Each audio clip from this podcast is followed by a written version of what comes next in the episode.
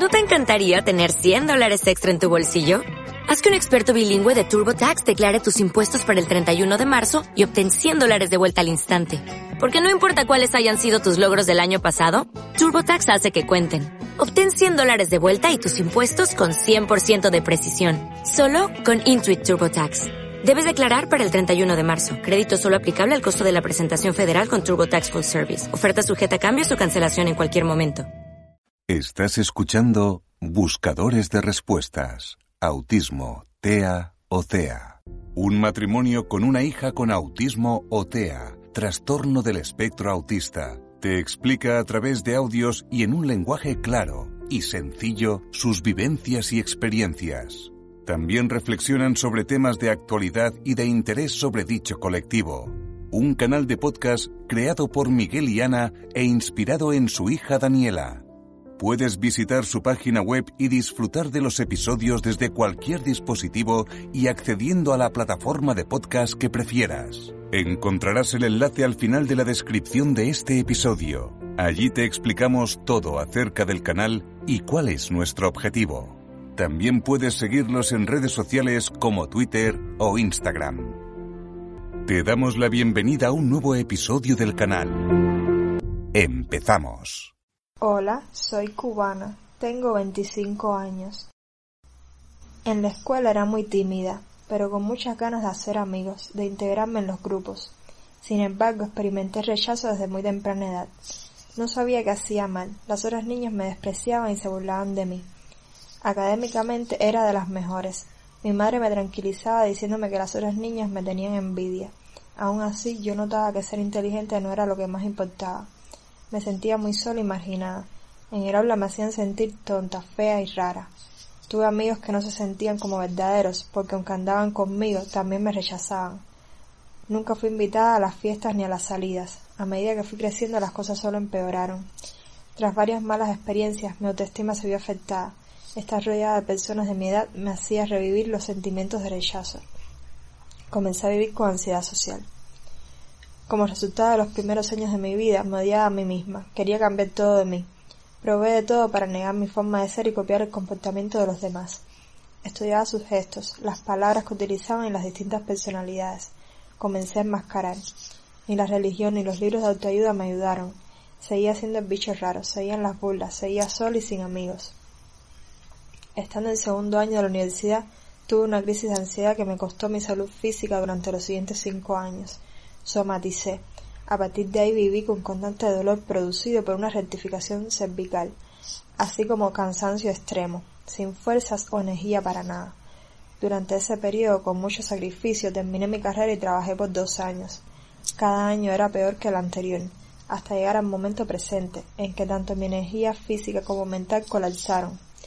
Tuve que hacer un acto y dejé de trabajar. Después de cinco meses yendo de especialista en especialista, se descubrió una irregularidad en mi, actividad cerebral que me impide descansar durante el sueño y regenerar energía para tener durante el día. Tengo que tomar medicación durante meses y quizás años. Mi vida como autista no me ha impedido tener pareja. Llevo casi siete años en una relación con un muchacho neurotípico que conocí en la universidad. Me va bien y me siento muy feliz. No tengo un diagnóstico oficial. En mi país solo se diagnostican los casos más evidentes, quedándose en el autismo clásico. Para mí ha sido un alivio saber que existen más personas como yo y que no estoy loca ni enferma. Yo soy una persona no binaria de 26 años y estoy aquí para hablar sobre mi experiencia como persona autista a través de mi etapa escolar desde que comencé mi etapa escolar hasta actualmente. Mi etapa escolar yo la empecé a los tres años, más o menos. Eh, llevé los tres años de la, del kinder, del preescolar. Eh, durante los primeros años creo que no se notó la parte social, es decir, la parte de socialización. Eh, mi teoría es que las exigencias sociales de cuando estás en la niñez no son las mismas exigencias sociales que se hacen en la adolescencia o en la adultez. Es cuando se vuelven más complicadas se vuelven más exigentes. No es poco común que un niño, una niña, un niñe no entienda el sarcasmo, no entienda la ironía, eh, no entienda las bromas, porque ese tipo de eh, lenguaje se va desarrollando hasta más adentrada la niñez, no en la primera infancia.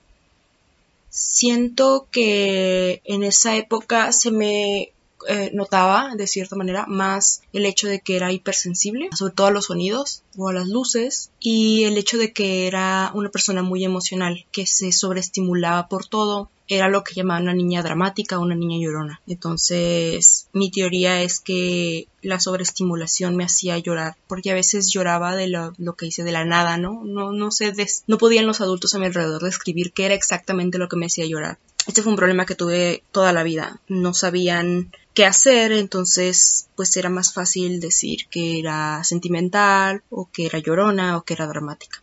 Eh, durante esta etapa del kinder yo viví violencia sexual. Eh, fue la etapa donde yo aprendí que ciertos comportamientos eran más aceptados que otros. Entonces buscaba de cierta manera las cosas que tuvieran una respuesta positiva. Sabía que hacer ciertos movimientos, en este caso los steams, no eran tan aceptados socialmente entonces simplemente los hacía cuando estaba sola o cuando no había nadie a mi alrededor. Soy una persona hiperverbal, así que nunca tuve problemas de lenguaje. Comencé a hablar aproximadamente a los siete meses, entonces siempre hablé mucho. De hecho, se convirtió en un problema para muchas personas a mi alrededor que decían que hablaba demasiado, a veces que decía cosas que no tenían sentido simplemente seguir hablando creo que lo encontré como estimulatorio el, hablar en exceso, pero no estoy muy segura de eso.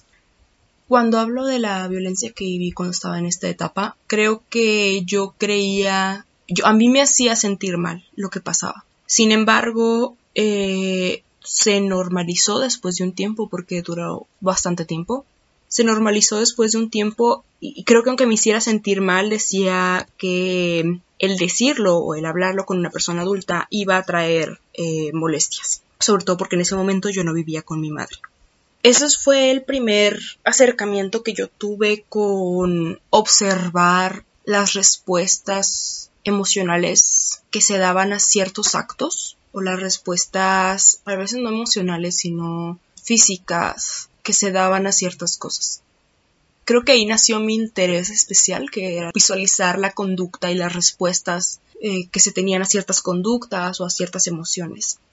Cuando entré a la primaria, no se me exigía lo mismo. Yo entré a la primaria siendo una niña lo que se consideraba adelantada.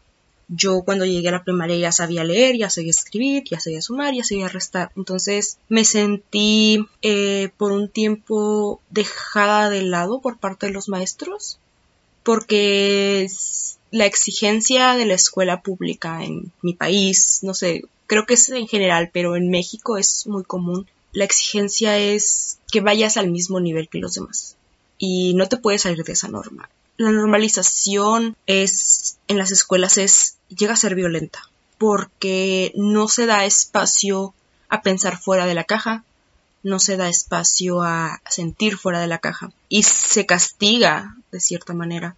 Entonces yo me tenía que adaptar a lo que hicieran los demás. Nunca sentí la necesidad que sentían otras personas de estar con alguien era más bien que yo veía que todos lo hacían y daba por hecho que yo lo tenía que hacer como los demás. No era algo que me surgiera como como naturalmente se le surge a otra persona que como seres humanos somos sociales, pero era no era algo natural, sino algo que yo tenía que hacer para ser normal. Entonces, no tengo un recuerdo de algún momento en el que yo, por mí misma, me haya acercado a alguien para empezar una amistad o empezar una plática. No existe un recuerdo de eso en mi vida. No, no ha pasado nunca, jamás. Entonces yo eh, era más bien de que no sabía qué hacer en esas situaciones. Eh, creo que para bien o para mal, no sé, siempre estuve rodeada de personas que eran más sociables que yo. Entonces, eh, esas personas se acercan a todo el mundo, ¿no? Y comienzan a hacer plática. Y, pues eso, es lo que pasó.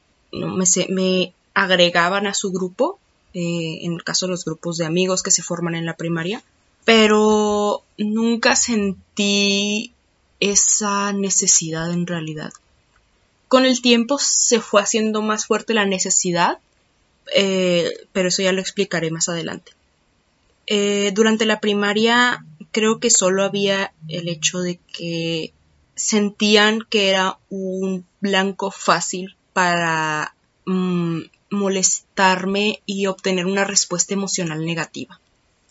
Es decir, me molestaban o hacían algo que me molestara o que me, que me exaltara y mi respuesta emocional a eso era llorar o hacer lo que se decía como entonces como berrinche y eso hacía que despertara de cierta manera en personas que no eran como yo el deseo de seguirlo haciendo. No logro entender hasta ahora por qué eso era atrayente para esas personas, pero lo era. Y, y creo que en esa etapa, como en la mediados de la primaria, fue cuando surgió esta necesidad de tratar de encajar fuerte. Fue la primera vez que yo sentí que las cosas que yo hacía estaban mal, que las cosas que yo decía estaban mal. Antes de eso ya había tenido cosas que había ocultado para evitar ser considerada una molestia, por ejemplo. Pero en esa etapa fue cuando más fuerte se hizo. Eh, siento que las, la primera vez que me sentí un poco más incluida fue en sexto de primaria. Un grupo de chicas em, me como me incluyó en su grupo de amigas pero eran chicas que como yo tenían algo que las hacía diferentes del resto. Eh, una de las chicas eh, eh, tenía quemaduras, la otra pues no era de la ciudad, era de otro estado, y la otra chica era pelirroja, entonces eran cosas que de cierta manera se veían como diferentes y creo que sentían que yo encajaba en esas diferencias y por eso me agregaron al, a su grupo social. Eh, yo me sentía cómoda en esos aspectos. El, las relaciones de amistad me costaban trabajo en cierta manera porque yo sentía que debía estar actuando en todo momento. En todo momento tenía que fingir ser una persona agradable, en todo momento tenía que ser una persona, fingir ser una persona interesante, y sentía que si me salía de eso, no, las personas me iban a juzgar, porque ya había tenido un historial de personas juzgándome por, por eso. Entonces, creo que fue cuando yo comencé a ver la amistad em, como, una, como una exigencia social, pero además como un lugar donde tenía que seguir fingiendo. Yo ya fingía en todos los aspectos, enmascaraba en mi casa, enmascaraba con mi familia, enmascaraba con mis amigas, enmascaraba en la escuela. Era algo que me hacía mm, sentir como un alien. Me hacía sentir como si yo estuviera mal en todo. Y creo que, que ese es uno de los recuerdos más horribles porque significa que todo lo que fuera a construir en adelante tenía que ser una mentira, si quería seguir siendo aceptada. me sentía frustrada y a los 11 años saliendo como de la primaria, yo ya había desarrollado eh, un historial de bulimia, de bulimia a los 8 años y a los como a los 11 años comencé a desarrollar anorexia y depresión yo lo atribuí al hecho de que había sido abusada, al hecho de eh, la muerte de mi padre y no al hecho de que todo el tiempo tuviera que estar fingiendo a ser una persona que no era. Cuando entré a la secundaria yo ya tenía problemas de, de ese tipo. en la secundaria cambian las cosas. El cambio de primaria a secundaria es, uff, es gigantesco. Yo tengo muchos problemas con el cambio, sobre todo con los cambios grandes. Cualquier cambio pequeño me, me mueve, me marea. No sé cómo explicarlo en términos así, pero es como un mareo. Pero el cambio de primaria a secundaria recuerdo que fue un cambio uf, gigantesco. Era todo ese cambio era no nada más escolar, era un cambio físico. Estaba desarrollándome en la adolescencia y era un cambio psicológico también, hormonal. Era mm, diferente. Cuando entré a la secundaria, las exigencias sociales son otras. En la adolescencia, las exigencias sociales son otras. Yo veía que no encajaba.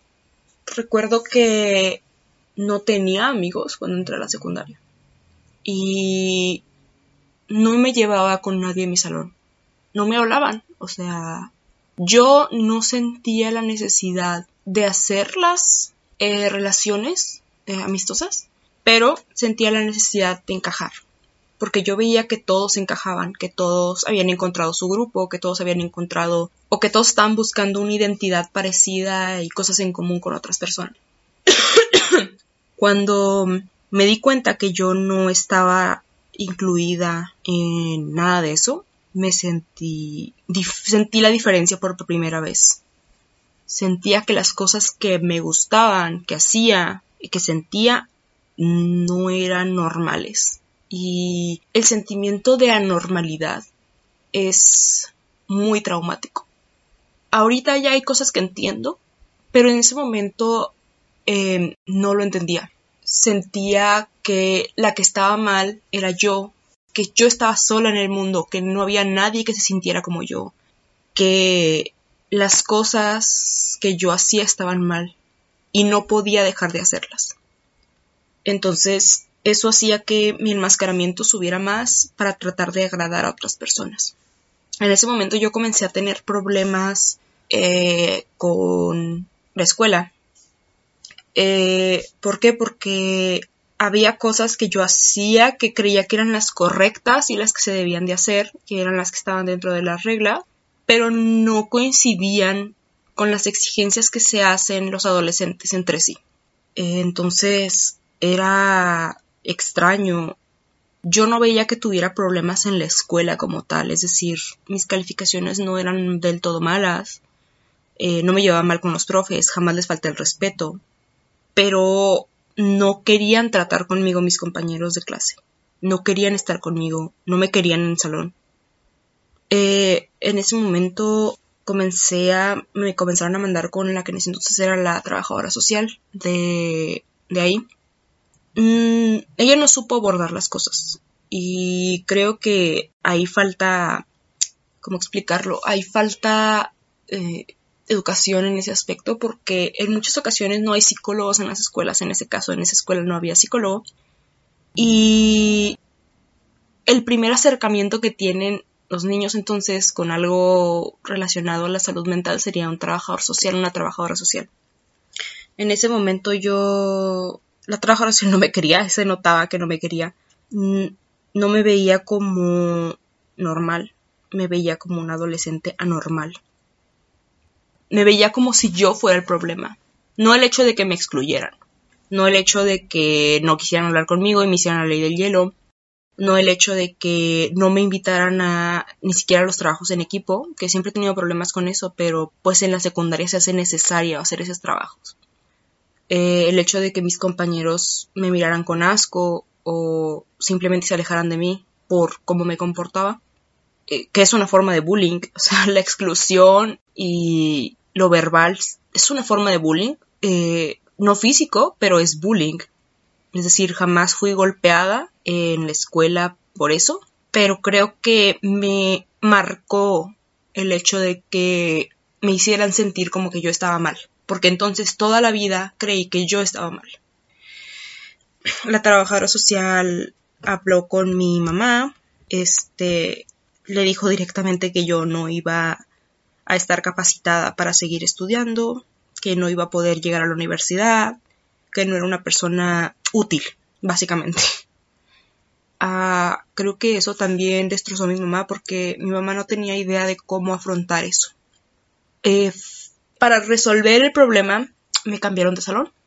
también fue un cambio muy grande. Yo ya tenía problemas y en ese entonces em, eh, las cosas cambiaron un poco.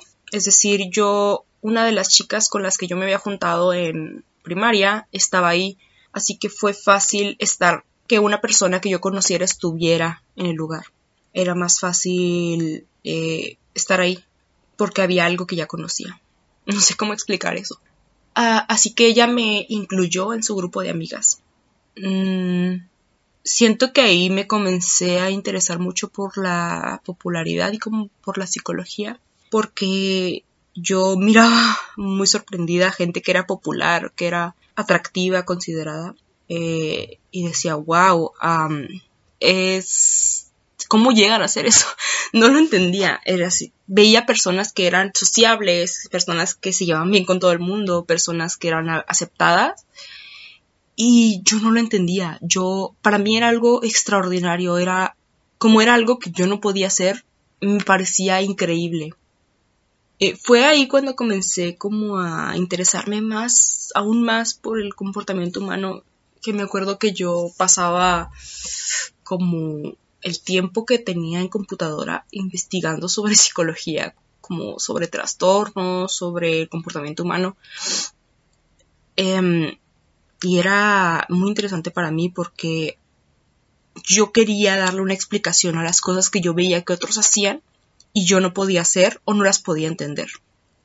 Este, había cosas exigencias sociales que se te hacen eh, respecto al humor, respecto a cómo platicas, respecto a cómo posas, respecto a, a cómo te desenvuelves, hasta el tono de voz. Yo por muchos años enmascaré mi tono de voz real, mi tono de voz es más grueso, entonces yo hacía el tono de voz más claro porque era más agudo, porque era lo que se exigía. Entonces yo ya tenía problemas también. Bueno, ya tenía problemas de depresión, siempre he tenido ansiedad, desde que tengo memoria tengo ansiedad, pero se hicieron más grandes.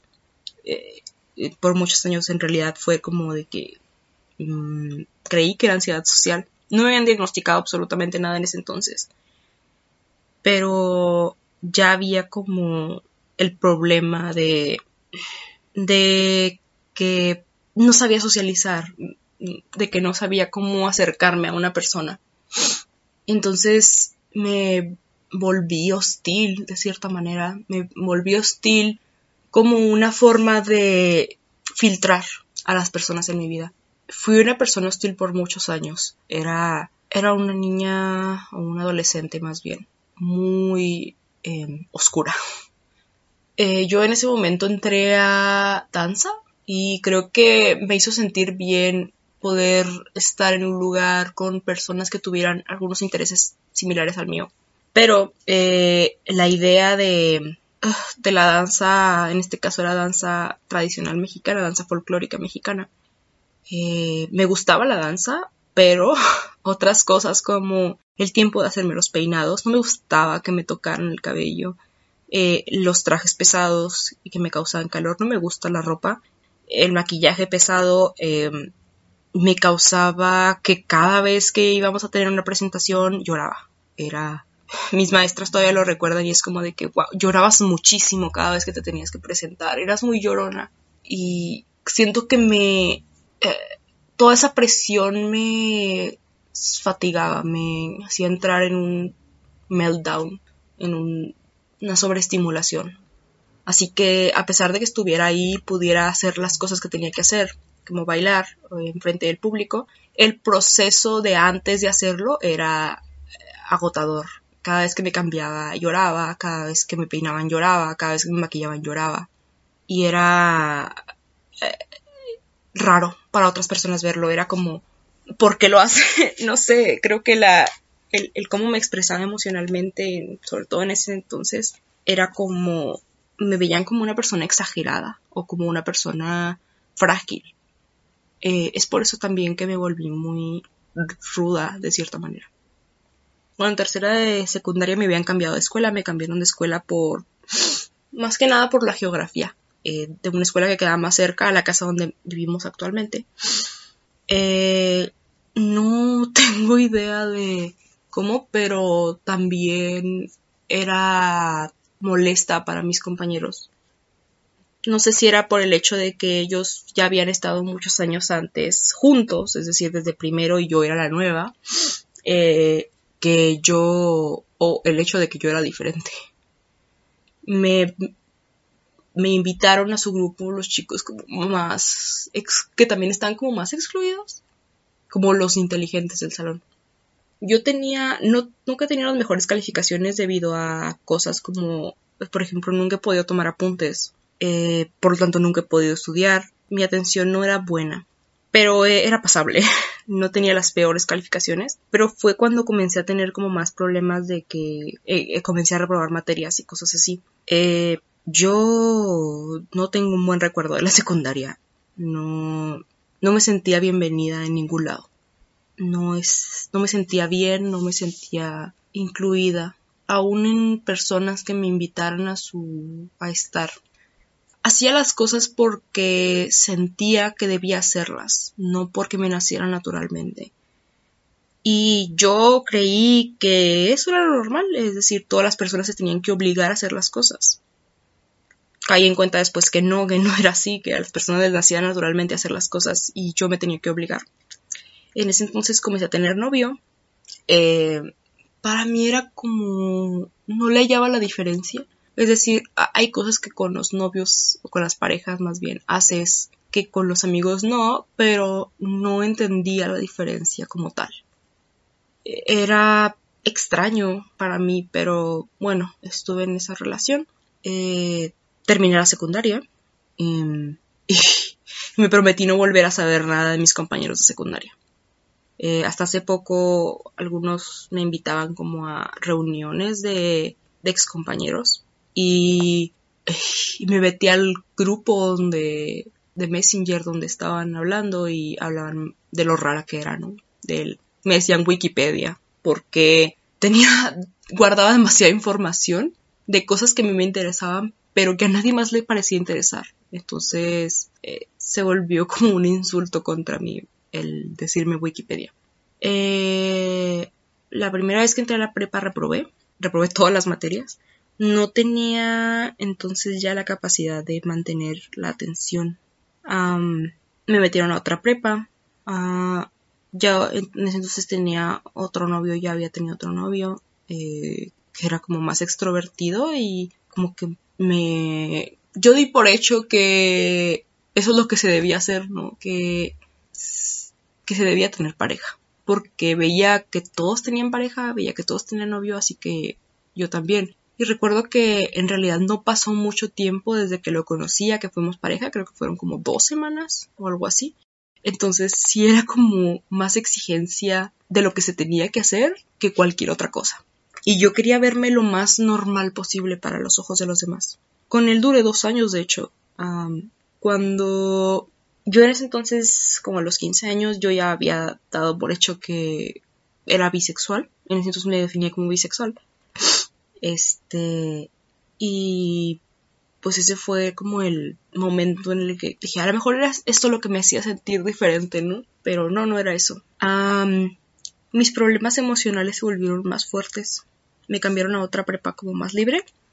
Eh, y en ese momento eh, no éramos tantas personas en el salón. Éramos un grupo desfasado por un semestre. No éramos tantas personas en el salón. Entonces, los grupos que se formaban en el salón eran muy pequeños. Ah, nunca fui como. No tuve problemas de conducta porque estaba demasiado obsesionada con seguir las reglas para encajar lo más posible. Entonces siempre fue como de que eh, estudiante modelo, en comportamiento. No tenía las mejores calificaciones, la verdad, tenía calificaciones promedio, pero el actuar de esa manera me ganó como la aprobación de maestros y directivos. Esa fue...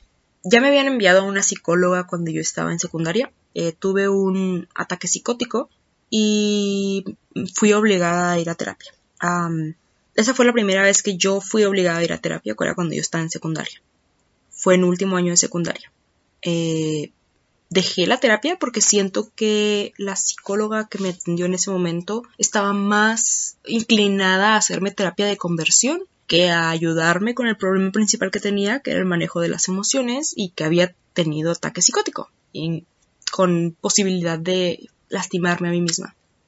Eh, en la prepa volvió a suceder lo mismo. el problema principal era la socialización y el que no podía mirar a la gente a los ojos. Yo siempre tuve problemas con eso, pero yo recuerdo que en ese momento fue la primera vez que alguien me dijo así como de que... Porque yo lo primero que pensaba era, debo mirar a alguien a los ojos, sí, pero ¿a qué ojo debo mirar? Y yo siento que esas son preguntas que la gente no se hace. Ah, después aprendí que son preguntas que la gente no se hace, la simplemente se da por hecho que se debe hacer y se hace. Pero yo tenía como que sobrepensaba demasiado las cosas que tenía que hacer. Y esa fue la primera vez la psicóloga me dijo, pues si no ves a los ojos, ve como en medio de los ojos, para que no tengas que ver directamente a los ojos, pero que parezca que lo estás viendo. Fue la primera vez que alguien me dio un consejo a ese nivel. Antes de eso solo había sido un problema. Eh, yo no tuve tantos problemas de otro tipo en la preparatoria, pero los problemas emocionales crecieron mucho. Eh, creo que comencé a acercarme más como grupos, um, no grupos, pero más información como eh, el movimiento LGBT, el feminismo, y eso me fue a hacer cuestionándome muchas cosas, que fue cuando yo descubrí que pues no me sentía mujer. Ya lo había pensado, pero era como de que, eh, entonces si no quiero ser mujer soy un hombre, pero no me siento como hombre. Y ahí fue cuando encontré como el que las personas no binarias existen y fue como cuando eh, descubrí la pansexualidad y fue como cuando salí del closet por segunda vez, como a los 17 años. Esto es todo por hoy. Si te ha gustado este episodio, no olvides darle al me gusta y suscribirte al canal. Síguenos también en Twitter e Instagram o a través de cualquiera de las principales plataformas de podcast que también encontrarás en nuestra web. No olvides seguir enviándonos a nuestro email tus dudas, sugerencias, comentarios constructivos y temas que te gustaría tratásemos en próximos episodios. Mil gracias por apoyarnos, por apoyar al colectivo con autismo y por dar difusión al canal Buscadores de Respuestas Autismo TEA. Te esperamos en el próximo episodio. Fuerza y ánimo.